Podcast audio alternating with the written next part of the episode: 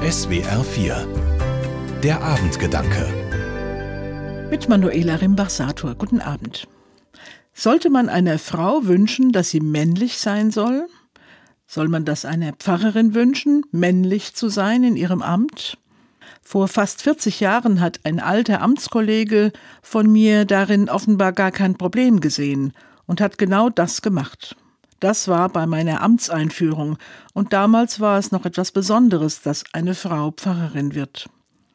Für meinen Start in den Beruf hat mir der Kollege im Gottesdienst einen Segen mit auf den Weg gegeben, und er wollte mir das Bibelzitat zusprechen, das ihm selbst bei seiner Arbeit als Pfarrer immer geholfen hatte, wie er sagte. Der Kollege hat mir feierlich die Hand über den Kopf gehalten und gesagt, Wacht, steht im Glauben, seid männlich und seid stark.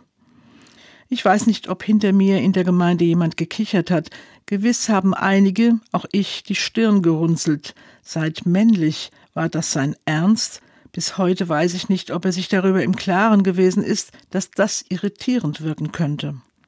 Frauen meiner Generation haben immer wieder damit zu kämpfen gehabt, dass das klassische Pfarrerbild männlich gewesen ist.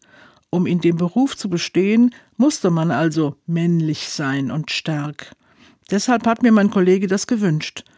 Und obwohl es unfreiwillig komisch rübergekommen ist, hat er mir das aber auch zugetraut. Mir, der Kollegin, ganz egal, ob ich eine Frau bin oder nicht.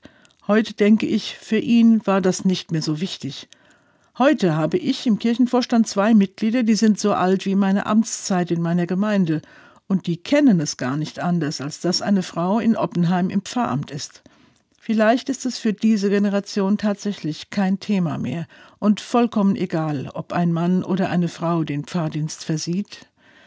Inzwischen steht in der aktuellen Bibelübersetzung an der Stelle nicht mehr das Wort männlich, sondern mutig. So kann man das nämlich auch übersetzen.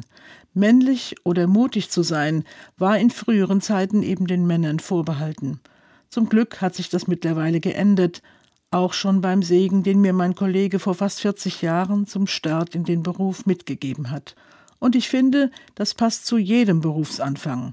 Mutig an den Start zu gehen, nicht nur im Fahrdienst und egal, ob Mann oder Frau. Manuela Rimbach-Sator aus Oppenheim von der Evangelischen Kirche. Die Abendgedanken können Sie auch jederzeit nachlesen und nachhören im Internet unter swr4.de.